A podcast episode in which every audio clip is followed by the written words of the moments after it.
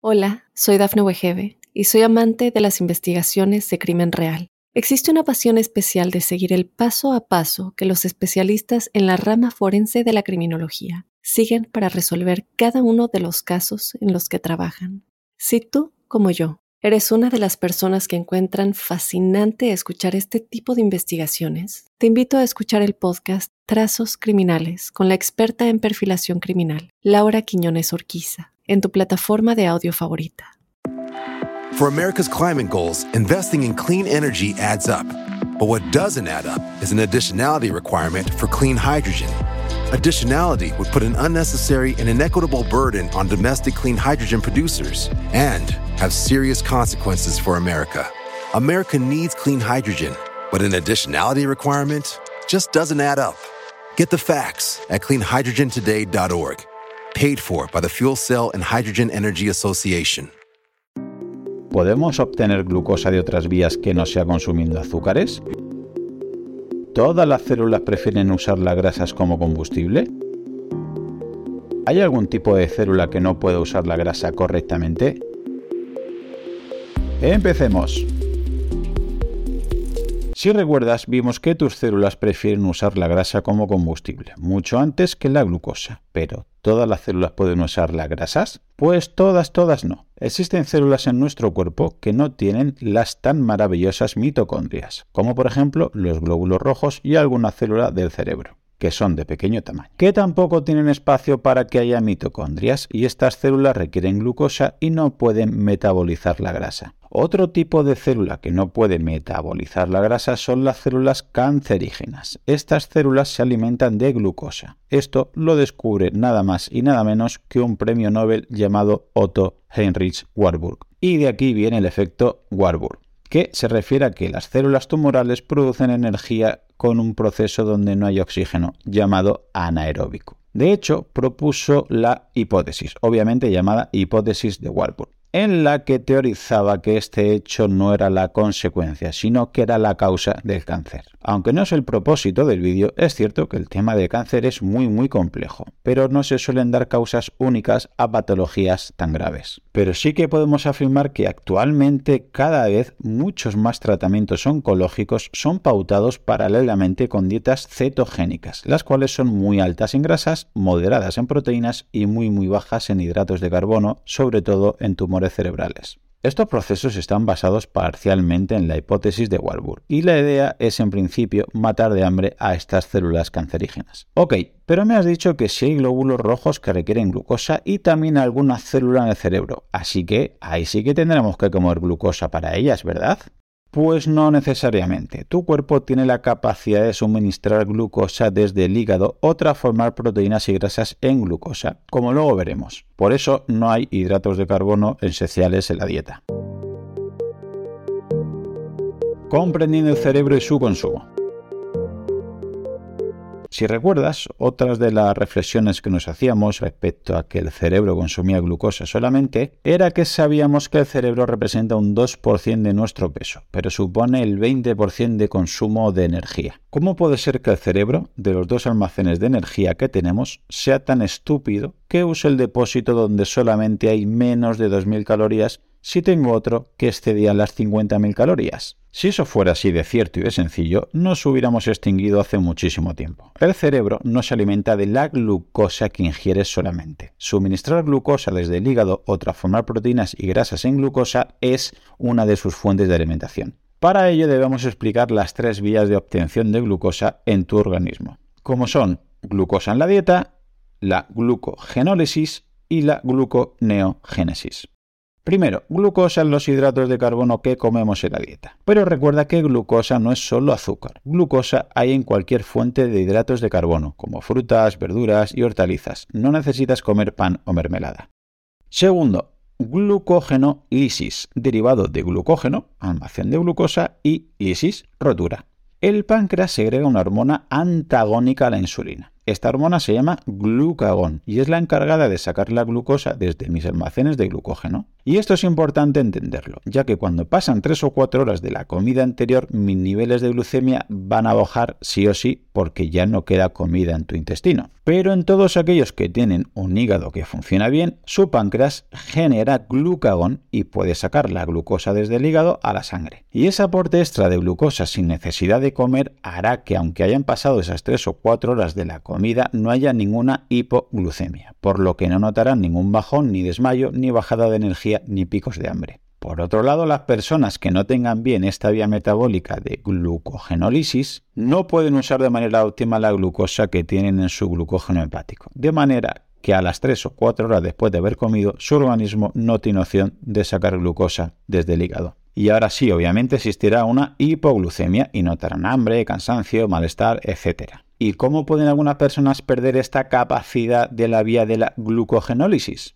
Pues aquellos que comen por sistema cada 2-3 horas están inhibiendo este proceso continuamente. Al elevar la insulina inhiben que se segregue glucagón, que son hormonas opuestas. También tener un hígado graso o sobrecargado, lo cual hoy en día es cada vez más común por la costumbre de tomar ultraprocesados casi a diario, ayudar en este proceso. Esta es la razón por la que hay personas que pueden hacer un ayuno de varias horas, incluso de 24 horas o más, y hacen una vida completamente normal. Esas personas son capaces de usar la glucosa de su glucógeno. Y es la misma razón por la cual hay personas que cada 3 horas o comen o se desmayan, o se marean, o se les cierran los ojos, porque no son capaces de usar esta vía con eficacia. Recordad que este glucógeno es un almacén o tanque de reserva, que en condiciones normales nos permite usar glucosa aunque no comamos nada y estemos en ayuno total. Y mínimo, para 24 horas deberías tener el aporte energético sin comer nada más. Y una última pregunta. ¿Nos queda una última esperanza para comer glucosa? Para rellenar los depósitos de glucógeno, supongo que tengo que consumir pura glucosa, ¿no?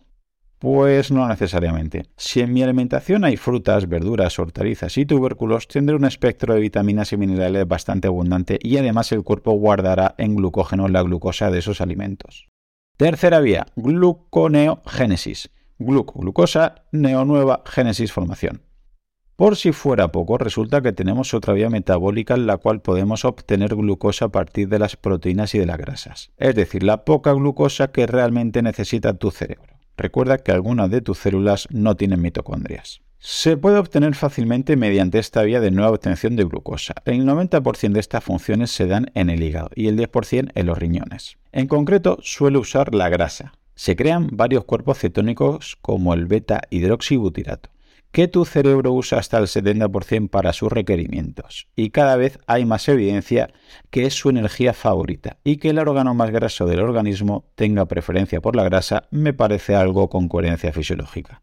En los próximos capítulos veremos beneficios que ofrecen las dietas keto o cetogénicas en trastornos neurológicos como la epilepsia, demencia, Alzheimer o Parkinson y por qué se les califica como enfermedad diabetes tipo 3. Por si fuera poco, el propio proceso de metabolización de las grasas produce como efecto derivado ciertas cantidades de glicerol, que el hígado puede también convertir en glucosa si lo requiere. Es decir, entre el glicerol y el beta hidroxibutirato tendríamos alimento para el cerebro y de primera calidad. Pero igual que pasaba con la vía de la glucogenólisis, pasa también con la gluconeogénesis.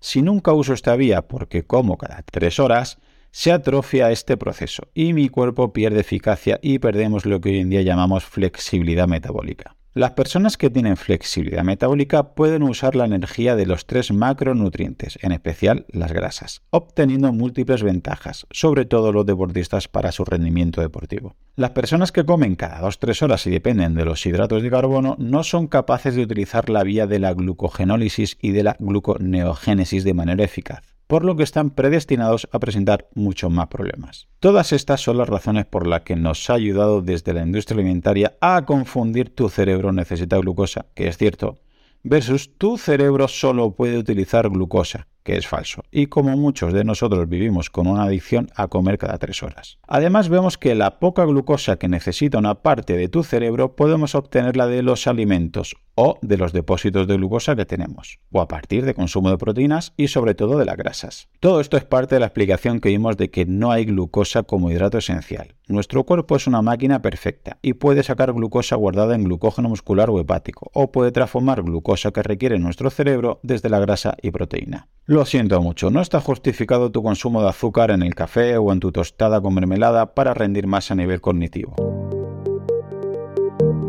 Excepciones y aclaraciones finales.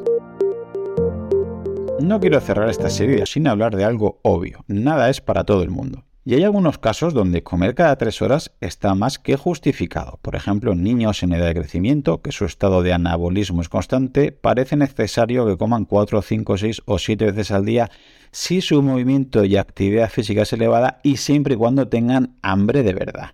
De igual manera, un deportista de nivel medio o alto o una persona que entrena mañana y tarde sin ninguna duda debería comer más veces y probablemente necesite azúcar rápido. Por otro lado, en ningún momento comento que ni haya que ingerir hidratos de carbono porque no son esenciales, porque hay que comer hidratos de carbono de calidad, como los que provienen de las frutas, verduras y hortalizas, que son imprescindibles e innegociables en cualquier pauta saludable. Y hasta aquí la miniserie de estos tres capítulos sobre cerebro y glucosa. Si te han gustado, te recomiendo que estés atento al canal, porque en breve voy a hacer una serie sobre el cerebro, su anatomía, sus funciones y aplicaciones prácticas para poder mejorar este órgano tan maravilloso como creo que desconocido.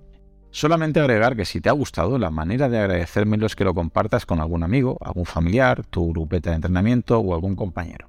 Si ves interesante el contenido y quieres escuchar los próximos episodios, suscríbete en tu reproductor de podcast habitual. También recordarte que me puedes encontrar en Instagram, Facebook y sobre todo YouTube, Twitter o en mi blog Profe Claudio Nieto, donde intento compartir información que creo interesante aclarar y divulgar. Y un último favor, deja una reseña en la plataforma que utilices me ayudarás a darme a conocer y que pueda llegar el mensaje a mucha más gente. Así que con esto me despido, muchísimas gracias por escucharme y te espero en unos días por aquí con un nuevo episodio. Hasta pronto. Hola, soy Dafne Wegebe y soy amante de las investigaciones de crimen real. Existe una pasión especial de seguir el paso a paso que los especialistas en la rama forense de la criminología siguen para resolver cada uno de los casos en los que trabajan. Si tú, como yo, ¿Eres una de las personas que encuentran fascinante escuchar este tipo de investigaciones? Te invito a escuchar el podcast Trazos Criminales con la experta en perfilación criminal, Laura Quiñones Orquiza, en tu plataforma de audio favorita.